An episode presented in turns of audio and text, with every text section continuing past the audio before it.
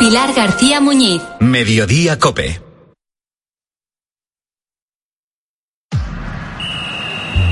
Deportes, deportes, deportes. Cope Bilbao. Estar informado.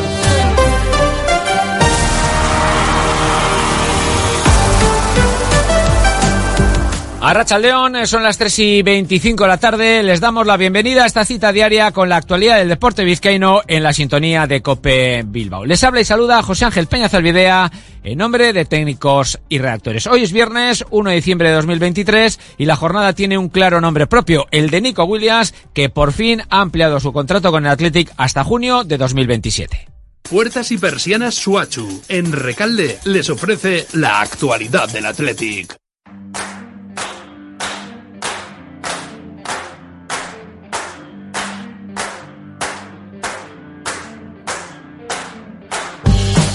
En teoría era una mañana en la que íbamos a estar eh, pendientes de, del último entrenamiento del Athletic antes de la visita liguera de mañana de, del Rayo, también de la posterior comparecencia pública de Ernesto Valverde para conocer eh, sus impresiones respecto a ese nuevo choque, pero un poco antes de las 11 hemos eh, conocido esa noticia tan esperada, casi ansiada por el entorno rojo y blanco, por la familia Athletic Sale, que no es otra que la renovación de uno de sus jugadores franquicia como es Nico Williams, acababa contrato en eh, junio de 2024, de aquí a un mes era libre ya para eh, negociar con cualquier club del mundo y tenía muchas e importantes ofertas eh, sobre la mesa y de ahí que su ampliación de contrato, la renovación de su contrato hasta junio de 2027 haya sido sin duda la gran noticia del día y yo creo que de las semanas. Eso sí, no ha trascendido la cuantía en la que está fijada su nueva cláusula de rescisión, la anterior era de 50 millones y evidentemente eso es un factor importante para saber hasta qué punto el Athletic está protegido de los tiburones eh, futbolísticos eh, que rodean al, en este caso, pequeño de los Williams. Pero de momento hay que quedarse con eh, lo más importante a corto plazo y es que Nico Williams no se va a marchar en junio ni muchísimo menos gratis del Athletic. Le escuchamos hablando de la felicidad que siente, evidentemente me refiero al propio Nico, por quedarse en casa. Pues estoy muy feliz de, de, poder estar aquí en Bilbao. Al final estoy muy contento de, de poder seguir con los míos, esta gran familia como es el Atleti. Tenemos que ir trabajando. Vine aquí con 11 años y, y es un sueño hecho realidad. Ojalá que, que este año eh, se den los objetivos que nos hemos marcado y, y se dé todo muy bien y entremos a Europa. Ya les eh, digo que estaba prevista la rueda de prensa previa a todos los eh, partidos eh, que realiza y que ofrece Ernesto Valverde y ella o en ella el primer tema que se ha puesto sobre la mesa ha sido precisamente el de la renovación de Nico Williams. Ernesto Valverde ha reconocido que él quizás ha estado algo más tranquilo durante todo este periodo de negociación porque estaba cerca de, de Nico y él pensaba que iba a seguir.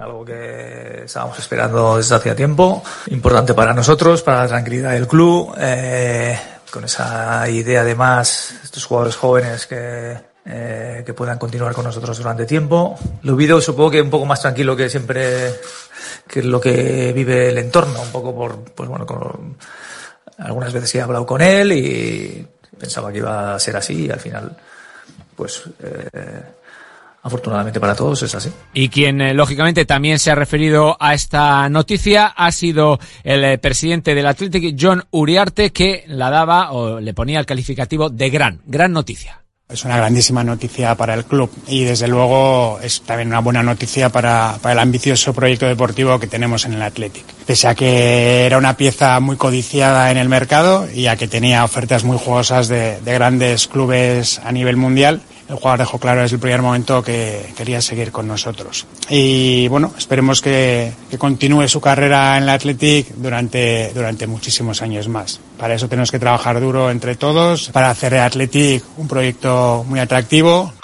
Puertas y persianas Suachu. Puertas de garaje de comunidades, puertas industriales y persianas metálicas para locales comerciales. Estamos en Carretera Larrasquitu, en Recalde. Más información en puertasgarajebilbao.es. Llámenos al 944 65 39 62. Puertas Suachu. Protagonismo para Nico Williams y perder de vista el partido de mañana, el mucho fútbol que hay a lo largo del fin de semana, también baloncesto y como no pelota, de todo ello les hablamos desde ahora y hasta las 4 de la tarde en esta sintonía de Cope más Bilbao.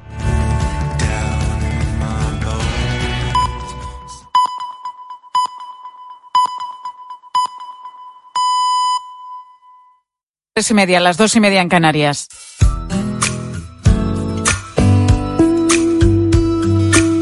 Pilar García Muñiz. Mediodía Cope. Estar informado.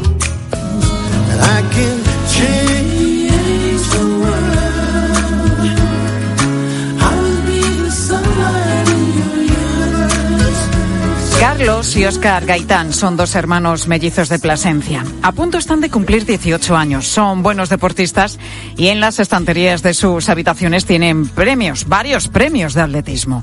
Pero un día recibieron la peor noticia de su vida. Fue el pasado mes de abril. Carlos fue diagnosticado de una grave afección, aplasia medular severa.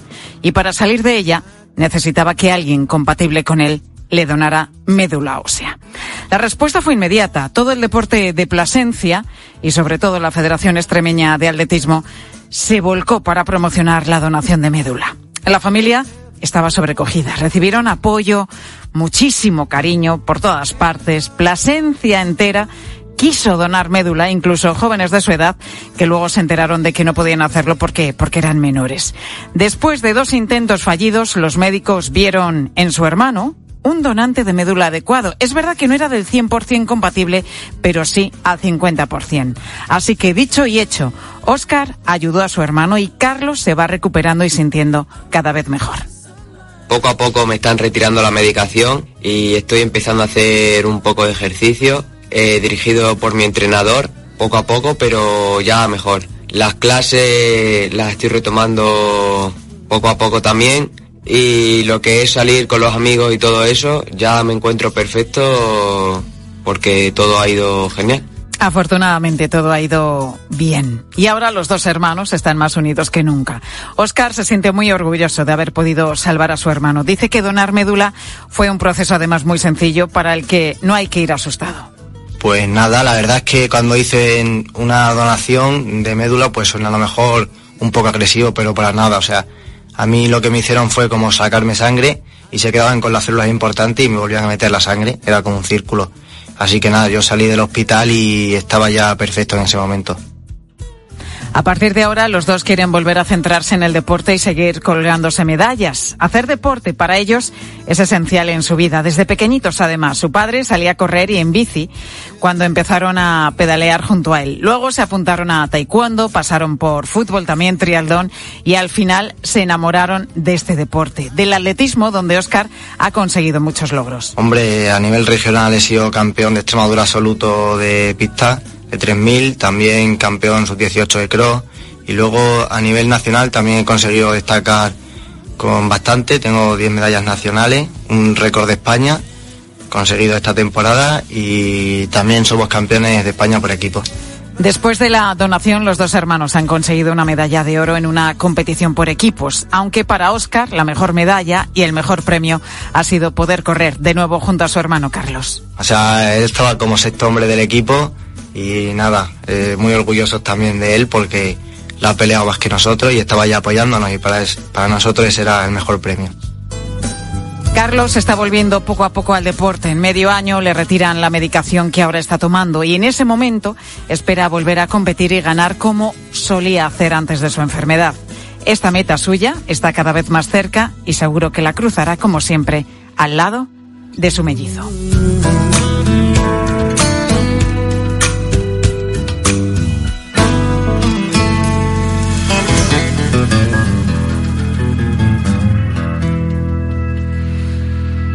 Pues esta es la historia de estos dos hermanos, una historia de deportistas, una historia de solidaridad y una historia en la que se corre. Es de lo que vamos a hablar también a continuación. Él, Forres, se pone la gorra, la gorra roja, se levanta, sale fuera del porche y de pronto empieza a correr. Aquel día, sin ningún motivo, decidí salir a correr un poco. Corrí hasta el final del camino y cuando llegué allí, pensé que podía correr hasta el final del pueblo. Cuando llegué allí, pensé, podría cruzar todo el condado de Greenbow. Y luego pensé, ya que he llegado hasta aquí, también podría cruzar el gran estado de Alabama. Y eso hice, cruzar todo el estado de Alabama.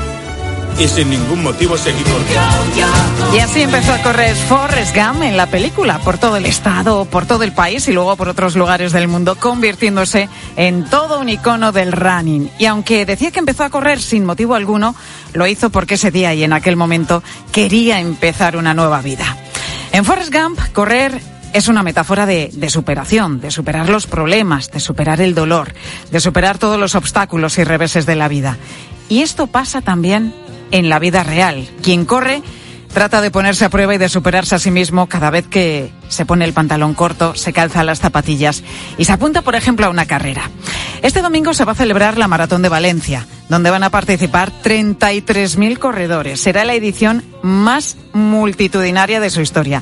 Y es curioso porque más de la mitad de los participantes en esta maratón de Valencia son extranjeros. Este año se esperan corredores de 134 países diferentes. Porque sí, correr se ha convertido también en una forma de viajar por el mundo. Hay un turismo de maratones que te lleva a diferentes rincones del planeta en los que durante unos días puedes combinar ocio y deporte. Y el objetivo de muchos corredores es participar en las seis maratones más importantes del mundo, las conocidas como Major. Las maratones de Nueva York, Boston, Chicago, Berlín, Londres y Tokio. Podemos decir que son la Champions de las maratones y que cuesta mucho correr. Y hablo en primer lugar de esfuerzo, porque hay que estar muy en forma, hay que prepararlas muy bien, tanto física como mentalmente. Hablo también de disponibilidad, porque tienes que viajar a todos esos lugares y tienes que coger días de vacaciones o días libres en tu trabajo. Y por supuesto, hablo de esfuerzo económico, porque supone también un desembolso importante. Berlín vale 260 euros y la inscripción de Nueva York vale 650. Esto ya encarece por sí, por sí mismo el, el precio de, del viaje, ¿no? Pero luego y el, y el vuelo y los traslados también es bastante más caro y estaremos hablando de las dos, de los dos maratones con todo incluido en unos 1.000 euros, por ejemplo, Berlín, 2.500, 2.700 de Nueva York. Nos lo cuenta Fernando Pineda, que está especializado en organizar viajes a maratones internacionales. 40 años lleva haciéndolo, en los que ha visto cómo se ha ido sumando muchísima gente a esta moda de correr. Y muchos con el reto de hacer todos los major y conseguir la medalla que lo acredita. Si los seis medios son en Estados Unidos, Boston, Chicago y Nueva York, en Europa, Londres y, Berlín, y luego Tokio. Cuando se completan estos seis medios, te pones en contacto con el patrocinador de estos seis maratones y allí en ese maratón es donde le entregan al finalizar la carrera el, la medalla de la propia carrera, donde terminen más la medalla de los seis.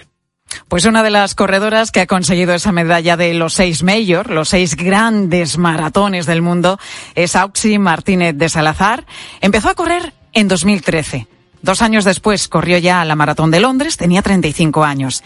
Y en 2019 consiguió su sueño. Terminó su sexto major, el maratón de Boston, y consiguió esa apreciada medalla. Auxi, ¿cómo estás? Muy buenas tardes. Hola, buenas tardes, Pilar. Bueno, ¿cómo recuerdas ese momento de tener esa medalla, como decía, esa apreciada medalla en tus manos? Ah, sí, eh, fue un momento, eh, me acuerdo de los últimos metros llegando ya a la meta, en mi caso la sexta medalla, la última fue en Boston en 2019, hizo un tiempo muy, muy malo de tormenta, lluvia, viento, de hecho eh, tengo una foto llegando ya mm, eh, totalmente mojada, cansada, pero un momento muy, muy emocionante porque no es llegar la primera, no es tal, es simplemente el hecho de pues de estar contigo misma, competir y finalizar un reto, pues que te pones tú como persona, porque al final nosotros somos amateurs de ese deporte y, y bueno, es un tema personal y, y, luego que compartes con mucha gente de, de, que corre contigo. Entonces, Correr pues, al final, momento... Auxi, es superación superarte a ti misma cada vez que te pones las, las zapatillas. En tu caso, ¿por qué? Porque un día decidiste salir a la calle, plantarte las zapatillas y ponerte a hacer kilómetros.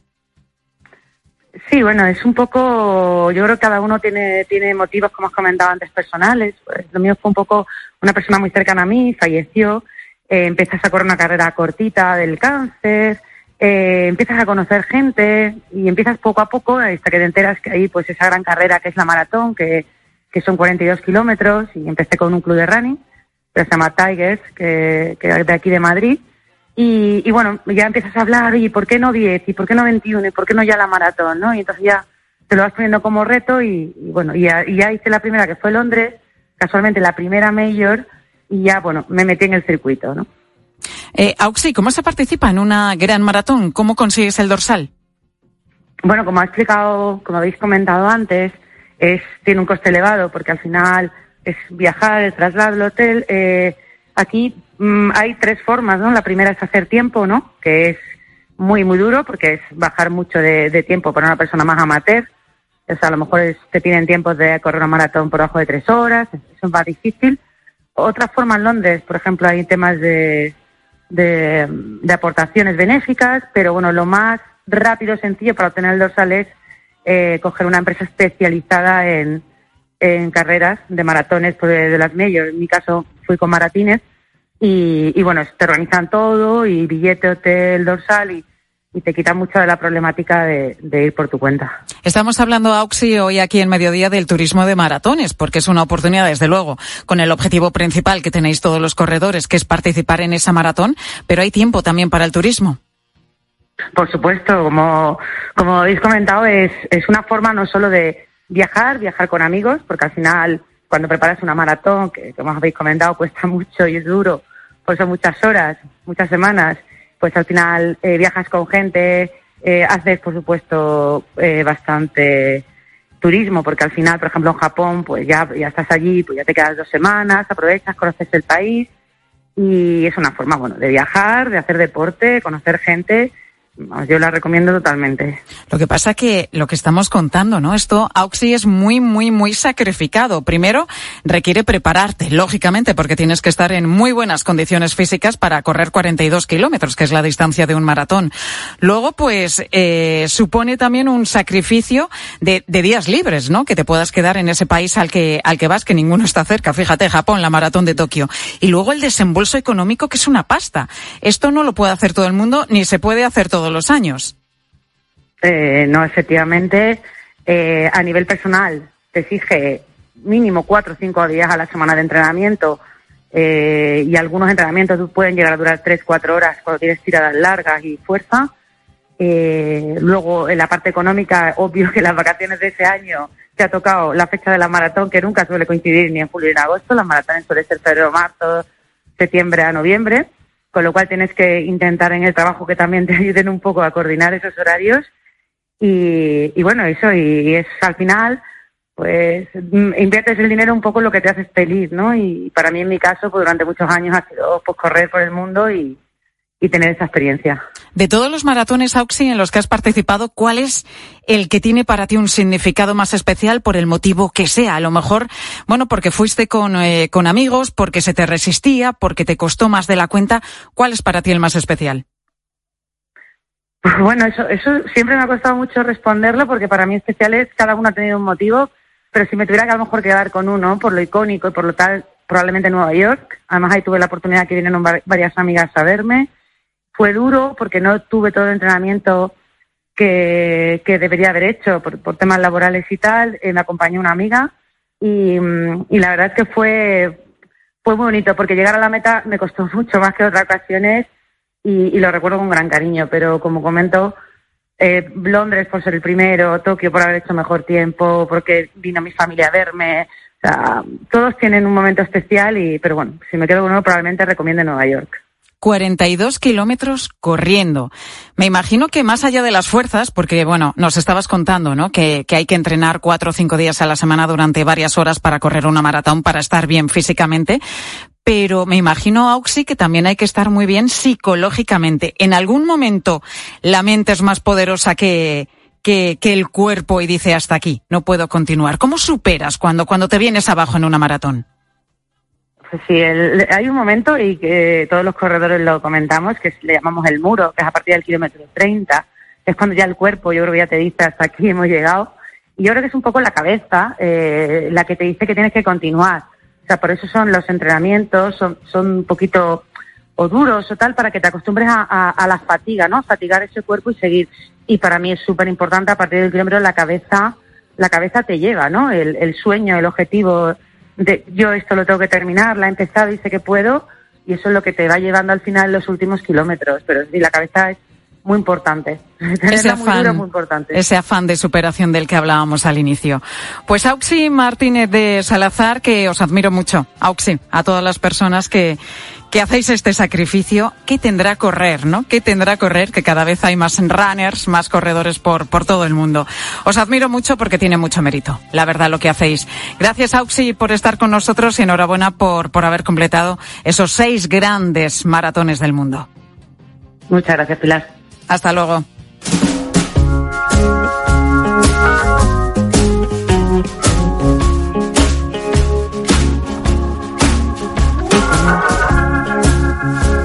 Corriendo, corriendo a esta hora de la tarde, a las 3 y 45 minutos, nos vamos a ir hasta Gil, que es un municipio al norte de Bélgica, pero que bien podría ser ese país de las maravillas en el que vivía Alicia. Tengo miedo, Alicia. He perdido la cabeza. Eso me temo. Estás loco, majareta. Pero te diré un secreto. Las mejores personas lo están. Como ella, en Jill piensan que las mejores personas lo están. Quién sabe si por eso desde hace siglos las familias se convierten en familias de acogida para enfermos mentales. Y desde hace siglos, ¿eh? que no es una forma de hablar. Darles un hogar a las personas con trastornos psiquiátricos es parte de su forma de ser, de su historia familiar. Una tradición que ha pasado además de generación en generación. Pero los vecinos de Jill no están solos. Hay un centro psiquiátrico que no lo parece porque se encuentra en medio de un bosque. Desde allí no solamente coordinan el proyecto, sino que se ocupan de suministrar a los pacientes su medicación, casa por casa, y de garantizarles siempre, siempre, siempre una cama libre en el hospital si fuera necesario. Ayer se ha ido nuestra corresponsal en Bruselas, Paloma García Ovejero. Paloma, buenas tardes. Hola Pilar, muy buenas tardes. ¿Esto es así?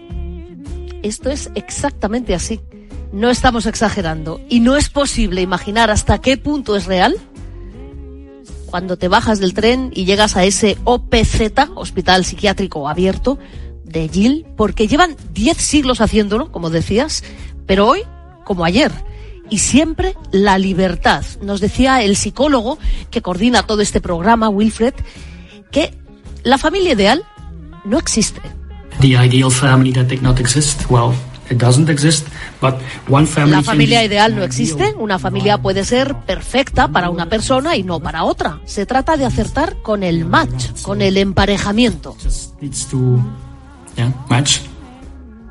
Así que siempre hay una posibilidad de decir, ya no quiero vivir con ellos más, o ya no quiero estar con él o con ella. Entiendo, Paloma, que son pacientes que están diagnosticados y que se encuentran estables, conviviendo en las casas de, de la gente. Tú has podido entrar, ¿no?, en alguna de ellas. Yo he tenido el privilegio de sentarme en la mesa camilla con Jeff, que tiene 60 años, y con sus padres de acogida, que se llaman Lilian y John. Pero te voy a presentar primero a este nuevo amigo. Mijn naam is Jeff. Yes. Hè? En ik ben opgegroeid in de omgeving van Mol. Me llamo Jeff y vivo aquí desde hace más de 12 años. Yo soy de otra parte de Bélgica, pero aquí he encontrado mi lugar. In het dorp waar ik ben opgegroeid, jaren geleden, vind ik het nu fijn om Gelenaar te zijn. En ben fier om Belg te Y zijn. no sabes, Pilar, qué bien se expresa. Yo necesitaba traductor, obviamente, puedes escuchar el neerlandés, pero qué bien escribe. Hace unas cartas con una letra preciosa, es meticuloso. Es un hombre bueno, es un hombre feliz. Paloma, ¿cómo es la convivencia entre las familias y los enfermos? Bueno, pues ellos no solo lo disfrutan, sino que en esta casa concretamente, Jeff lleva 12 años, pero en marzo acogieron también a María, que es una mujer anciana, solo que de edad mental sigue siendo una niña, y le hace dibujos llenos de colores a su madre de acogida, y siempre, siempre, siempre está deseando que la lleven al cine. Pero bueno, se lo preguntamos a Jeff. Jeff, ¿eres feliz? you happy? Yes, yes. Ja, ja. ja. Y luego le preguntamos a Lilian, a la abuela, y mira lo que cuenta. Mijn kleindochter van 2,5. Als die op bezoek komt, zal eerst naar Jeff gaan en Mi dan nieta, que tiene dos años y medio, cuando viene, lo primero que hace es irse corriendo a abrazar a Jeff y luego ya me busca a mí. Paloma, tengo una, una curiosidad, bueno, tengo muchas, pero ¿cómo les seleccionan? Es decir, ¿cómo deciden en el eh, hospital, en el psiquiátrico, qué pacientes pueden empezar este tipo de convivencia en el otro lado del pueblo con las familias? Pues mira, la clave es, que lo decías tú antes, que estén bien medicados y que ellos después de una serie de pruebas, esto no es de un día para otro. Se habla con las familias, se estudia qué tipo de psicología o, de dinámicas tienen, incluso cómo es su hogar. Después se habla con los eh, enfermos, se ve sobre todo, sobre todo, cómo está su comportamiento. Pero no hay ninguna, ninguna, ninguna enfermedad mental excluida de este programa de familias de acogida. Nos lo cuenta el psicólogo que lo coordina. There's no type of uh, mental problem excluded. We try to look at not no hay ningún tipo de problema mental excluido del programa. Lo que miramos es el comportamiento, cómo se traslada esa salud mental al comportamiento del día a día.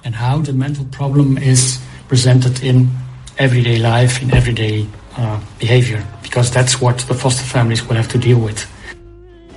Eso es lo que sí, las familias eh, de acogida después tienen que, digamos, eh, afrontar día a día. Por eso es donde se mira. Bueno, pues gracias a Paloma García Ovejero, nuestra corresponsal en Bruselas, que ha hecho la maleta y se ha ido al norte de, de Bélgica, hemos conocido este municipio de Gil, donde ya se ha escuchado que desde hace siglos, desde hace muchísimo tiempo, las familias de esta localidad pues se convierten en acogedores, en familias de acogida para enfermos mentales. Gracias, Paloma. Ojalá que pronto en España algo parecido. Un pues debería cundir, desde luego, el ejemplo porque, bueno, ya se ha escuchado que lo asumen con absoluta normalidad y las dos partes se encuentran felices. Bueno, más cosas porque hoy también en mediodía te contábamos que WhatsApp ofrece una nueva función para proteger nuestras conversaciones. Se trata de un código secreto de una contraseña que podemos poner en el chat que, deseemos. Y sobre esto preguntábamos, si vas actualizando tu móvil y vas poniendo las nuevas funciones de seguridad, ¿cómo lo proteges? ¿Eres muy celoso de tu WhatsApp? ¿Y qué nos han dicho los oyentes, Ángel Correas? Bueno, mira, Marcos, por ejemplo, dice que él, en particular, eh, prefiere prevenir antes que tener algún problema. Bueno, cuando no tienes nada que ocultar, no te preocupas de tener cifrado, codificado el teléfono por este motivo. Yo, por ejemplo, sí que lo utilizo todas las medidas de seguridad que vienen, de cifrado, de bloqueado de teléfono, bloqueado de aplicaciones, más que nada por si tienes la mala suerte de perderlo o de que te lo roben, pues que nadie se pueda aprovechar de, tus mensajes, ni de tu privacidad, ni de tus tarjetas, ni de nada de material susceptible de que puedan eh, perjudicarte.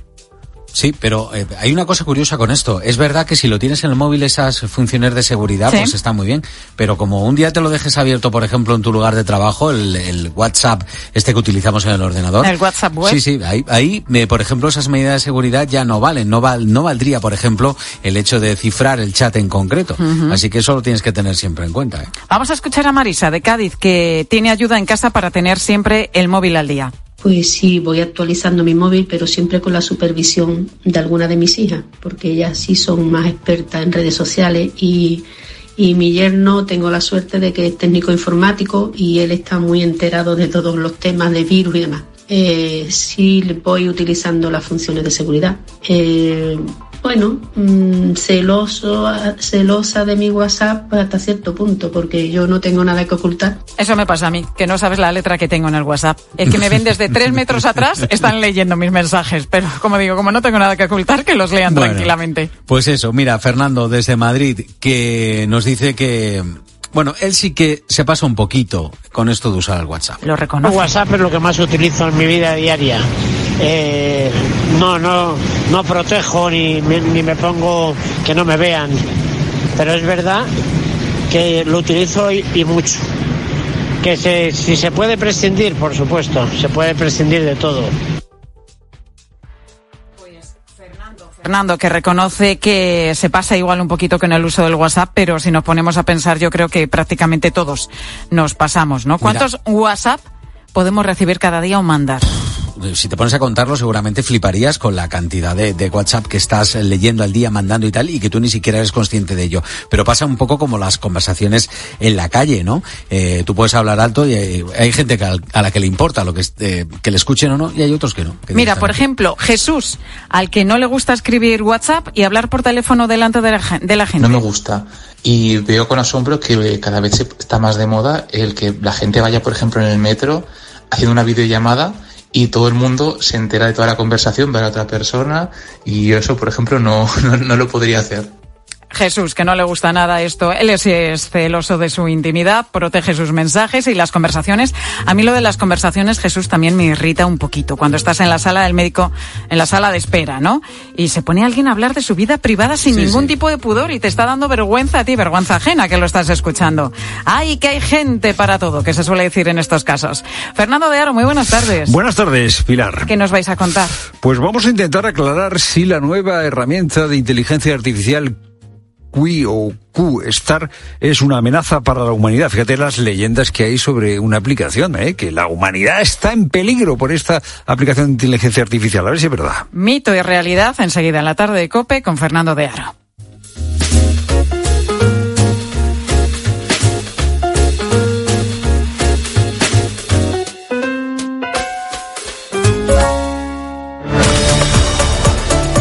Pilar García Muñiz. Mediodía Cope. Estar informado. Hola, buenos días, Carlos. Muy buenos días, señor Herrera. Hola, buenos días, Alberto. ¿Eh?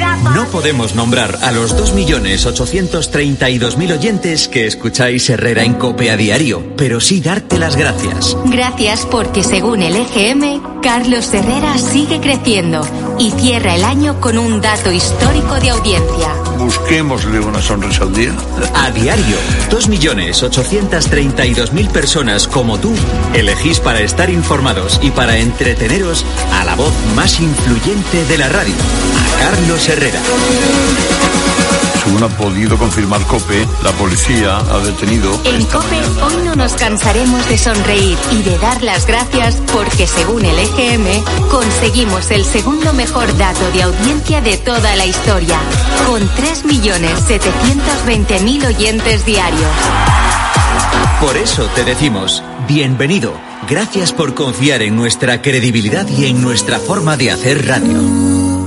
Por fin llega el fin de semana. No dejes que ese dolor articular te impida disfrutar de él. Por un fin de semana sin dolor con Ibudol de Kern Pharma. Al dolor de cabeza, ni agua. Al dolor muscular, ni agua. Y al dolor articular, ni agua. Ibudol es el primer ibuprofeno bebible en formato stick pack para aliviar el dolor rápidamente, con agradable sabor y sin necesidad de agua. Al dolor, ni agua. Ibudol tenía que ser de Kern Pharma. Lea las instrucciones de este medicamento y consulte al farmacéutico. Te compra tu coche, te compra tu carro, te compra tu buga. Te compra tu curva, te compra tu moto, te compra tu auto. ¿Te han hecho una oferta? Te la mejoramos. Has oído bien. Mejor precio garantizado y compromiso de pago en 24 horas. Ven a vernos. Elige tu Cope Bilbao. 97.8 y Cope Más 95.1 FM.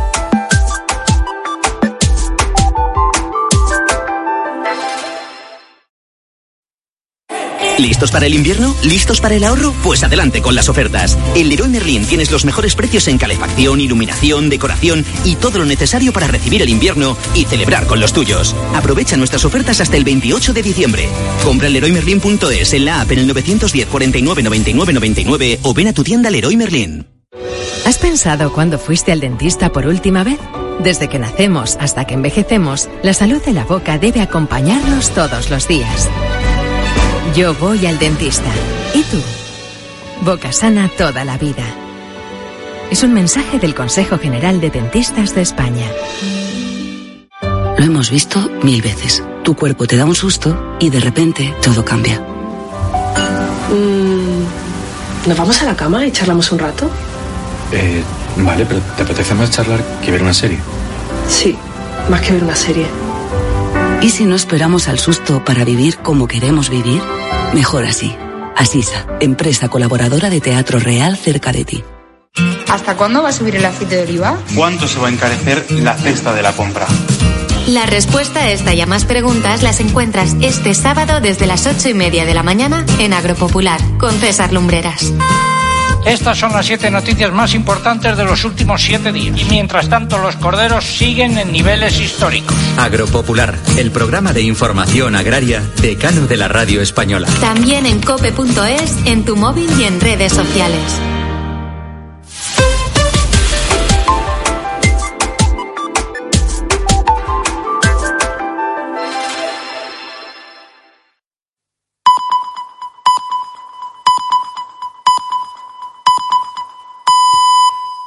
Las 4 de la tarde, las 3 en Canarias. Con Pilar Cisneros y Fernando de Aro, la última hora en la tarde. Cope, estar informado. Muy buenas tardes a la gente, gente. Bueno, pues sales de casa, un día como hoy, último día de la semana, pues ya estás pensando en lo que vas a hacer el fin de semana, estás pensando en la cena de esta noche, eh, te das cuenta que ha pasado otra semana sin ir al gimnasio y hoy es un helicóptero. Estás en, la, en la M40 de Madrid, que es una carretera de circunvalación, y hoy es un helicóptero. Y el ruido del helicóptero es raro y de pronto te das cuenta que el helicóptero se cae se cae en medio de la mediana de la carretera por la que vas. Y te ha salvado por poco, te ha salvado porque el eh, piloto del helicóptero era un hombre eh, muy experimentado. Esto es lo que ha pasado esta mañana en Madrid. ¿eh? Y si el piloto no hubiera sido tan experimentado, porque se te podía haber caído encima el helicóptero. Nos podría haber caído un helicóptero encima y se acabó eh, el fin de semana. O podríamos haber nacido en Gaza y estar ahora debajo de las bombas. Los antiguos decían que la vida humana era una fortuna, una, rueda de la fortuna. Te puede tocar la parte buena o te puede tocar la parte mala. Es así. Estamos en manos de una fortuna ciega. Helicóptero en la M40, viernes por la mañana. El lago Lehmann es un lago que recoge las aguas de los Alpes. Antes, cuando no había cambio climático, pues este lago se pasaba varios meses absolutamente helado, se podía andar por encima del lago. En verano es muy agradable bañarse en el lago eh, Lehmann. Eh, el agua está fresquita, yo me he bañado un par de veces, pero es muy agradable. El lago Lehmann está a las orillas de Ginebra, que es una ciudad donde la gente tiene mucho dinero, es una ciudad con muchos organismos internacionales, es una ciudad muy, muy, muy aburrida y muy, muy, muy cara. O sea, tomarse un café, pues al cambio te pueden costar 10 euros el más barato. No te digo ya alquilar un apartamento uh, chiquitito, chiquitito. Bueno, pues a las orillas del lago Lehmann hay un chalecito que es la sede de la Fundación Henri Dunat es una fundación dedicada a los conflictos, a mediar los conflictos nacionales internacionales. Pues resulta, resulta que el verificador internacional en las relaciones entre Junts y el PSOE, entre el gobierno y Puigdemont, eh, va, a, ser, parece ser, salvo sorpresa, esta fundación, ginebrina, la fundación Henri Dunat. Pero shh, no se puede decir nada. Oscar Puente, por ejemplo, dice que no sabe nada ya digo, me preguntan por cosas en las que yo no estoy. Soy el ministro de Transportes y no puedo eh, dar más opiniones sobre ese tema. Qué discreción, ¿eh? De Oscar Puente. ¿Dónde quedó aquel eh, látigo de, de eh, Feijó? Ahora él es el ministro de Transporte. Tampoco. Pachi López sabe nada del verificador. No tengo ni idea.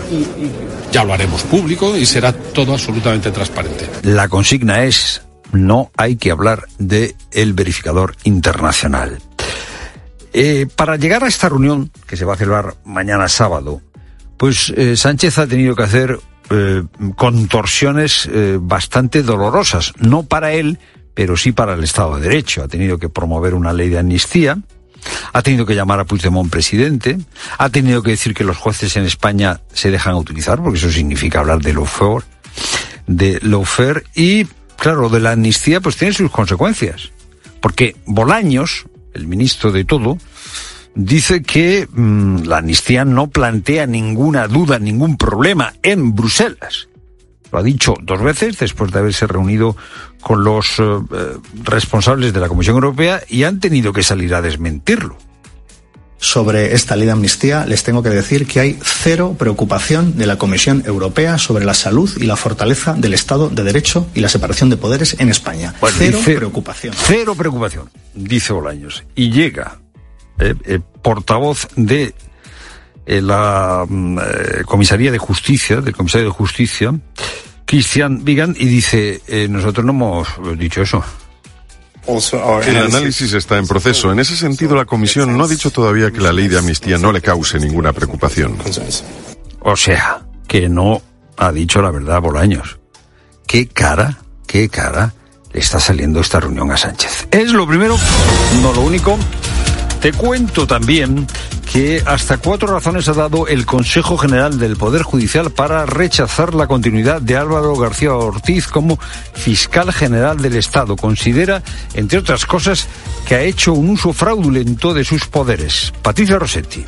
Referencia obligada a la sentencia del Supremo que anuló nombramiento de Dolores Delgado como fiscal de sala, la máxima categoría de la carrera. Y recuerda al Consejo lo que dijo el Supremo, que García no tuvo reparo alguno en designar como fiscal de sala a la persona a la que le unía una estrecha amistad. Era el principal colaborador de Delgado y tras su cese ocupó su cargo. También se refiere a la deficiente transparencia en los nombramientos. En poco más de un año, Álvaro García ha nombrado a más fiscales que pertenecían a su asociación, la UPF, que representa tan solo el 7% de la carrera, un 66% de cargos discrecionales. Y también habla de la falta de amparo a los fiscales del Prusés. Por todo ello, para el Consejo, Álvaro García no resulta persona idónea para ser fiscal general del Estado. Encuentra los cadáveres de un matrimonio octogenario con signos de violencia en su domicilio de Sigueiro, en A Coruña.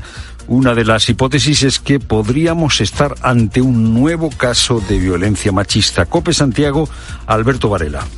La Policía Judicial ha asumido la investigación. La jueza encargada del caso ha acudido este mediodía para examinar el lugar del crimen. Fue la nuera del matrimonio de octogenarios la que encontró los cadáveres a media mañana cuando acudió a visitarlos en la localidad de Oroso, a pocos kilómetros al norte de, de Santiago.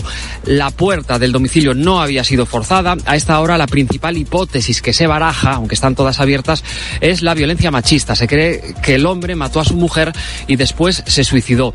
El crimen ha conmocionado a la pequeña localidad de, de Sigüeiro, en Oroso, a pocos kilómetros al norte de Santiago de Compostela.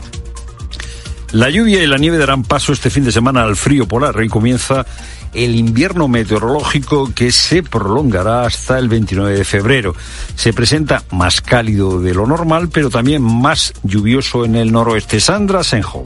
Despedimos este otoño que ha sido más lluvioso y caluroso de lo normal. De hecho, probablemente se sitúe como uno de los tres más cálidos de la serie histórica. Y damos la bienvenida al invierno meteorológico, que apunta a que por sexto año los termómetros marcarán valores por encima de los habituales, especialmente en Canarias. Rubén del Campo es portavoz de la Agencia Estatal de Meteorología.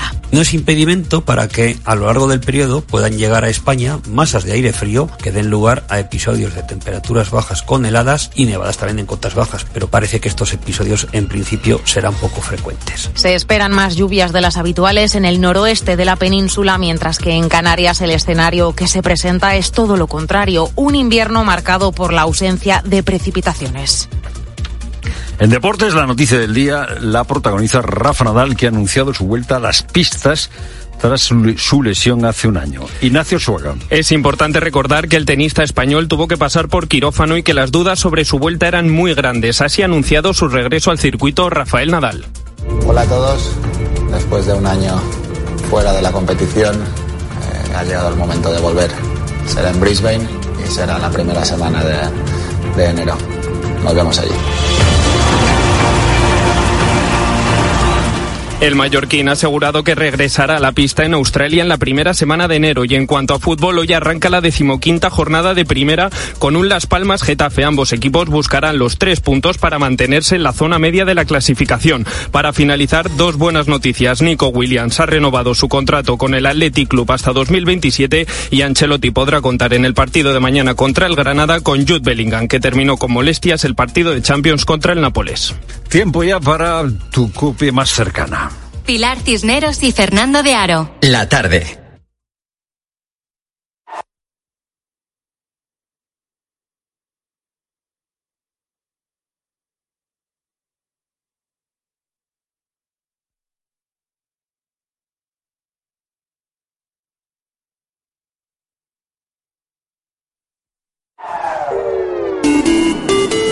Cope Euskadi. Buenas tardes, ¿qué tal? Al final de la jornada volverán a ir a más las nubes y durante las últimas horas del día se producirán chubascos, sobre todo en la vertiente cantábrica. Por la noche el viento irá girando a noroeste y se intensificará. Así acabaremos el día y dará paso la jornada un sábado marcado también por la lluvia. Será intensa en la mitad norte, la cota de nieve se situará sobre los mil metros y las temperaturas máximas estarán por debajo de los 10 grados en el interior el domingo y así llega el tiempo tranquilo y desaparecen las precipitaciones. Te cuento que el plan de choque contra el fraude, la contratación puesto en marcha desde 2018 por la Inspección de Trabajo del País Vasco, ha dado como resultado durante los meses de febrero.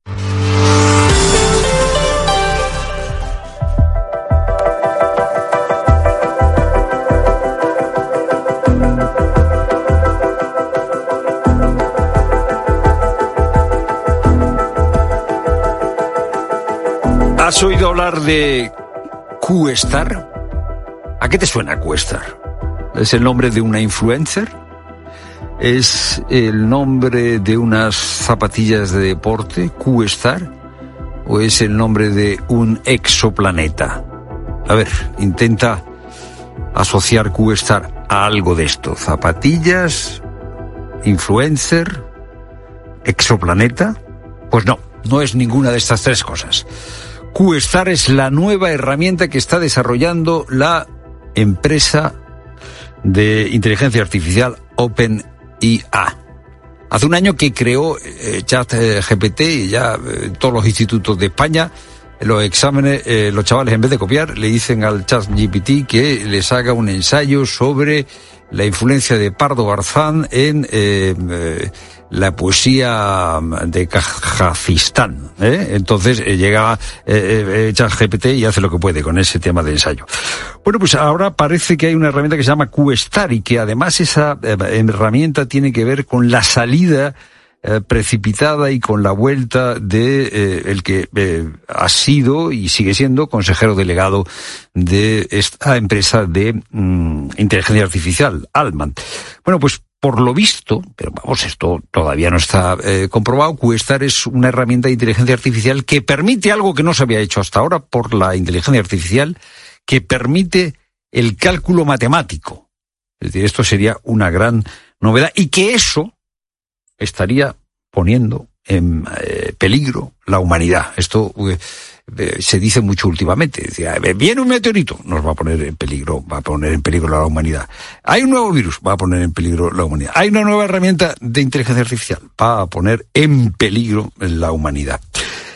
Eh, bueno, estos temores eh, sobre eh, el desarrollo de la inteligencia artificial están fundados.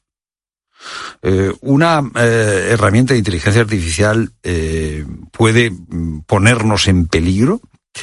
¿Qué es exactamente QStar y otras herramientas? Vamos a intentar responder a estas preguntas con la ayuda de Miguel Ángel Román, doctor en inteligencia artificial, cofundador del Instituto de Inteligencia Artificial. Pero antes voy a saludar a Daniel Gascón, que está eh, con nosotros como es habitual los viernes. Buenas tardes, Daniel. Hola, muy buenas tardes. Hoy vosotros en Letras Libres, eh, Daniel Gascón, entre otras tropecientas cosas, eh, además de traductor, escritor, hacer viñetas y tal, eh, es el eh, director editorial de una revista que se llama Letras Libres y han dedicado, dedicaron hace varios meses un número, varios meses, que el tiempo corre muy, muy deprisa. Sí, yo creo que fue en julio Fue así. en verano, eso Sí. es, a la inteligencia artificial y, y, y la amenaza que supone eh, para la humanidad o no. Tú des- después de haber leído tu propia revista, ¿qué pues me quedé que es lo que lo que decía creo que había un, un profesor que les decía a sus alumnos espero que hayan salido de esta clase con un nivel de confusión superior o sea tú saliste con un, número con un nivel de confusión superior de- claro sí porque era como por una parte había muchas cosas que veías que eran muy muy estimulantes y que podía servir. Luego también tienes eh, cómo cómo se regula no cómo se crean una especie de frenos eh, y luego también eh, como, como la mismo eh, hay como un entusiasmo por los éxitos y también por la amenaza que supone, ¿no? Y luego sí que pues sí que te, generaba cosas eh, de dudas que algunas son de casi de ciencia ficción y otras que pueden ser un poco más filosóficas o de derecho de autor, por ejemplo, ¿no? Todo el tema del copyright, ¿no? Entonces había muchas Porque en realidad lo que hace ChatGPT a todos los que habéis escrito os copia y ya está y lo mezcla y lo pone un poco como, como quieren, ¿no? Y a, ti luego seguro que no sé te has visto a ti alguna vez te buscas tu nombre y te atribuye libros que no tienes. Ah, pues sí, sí, pues, me ha, me ha, atribuido un gran currículum que no es, que no es cierto, es verdad.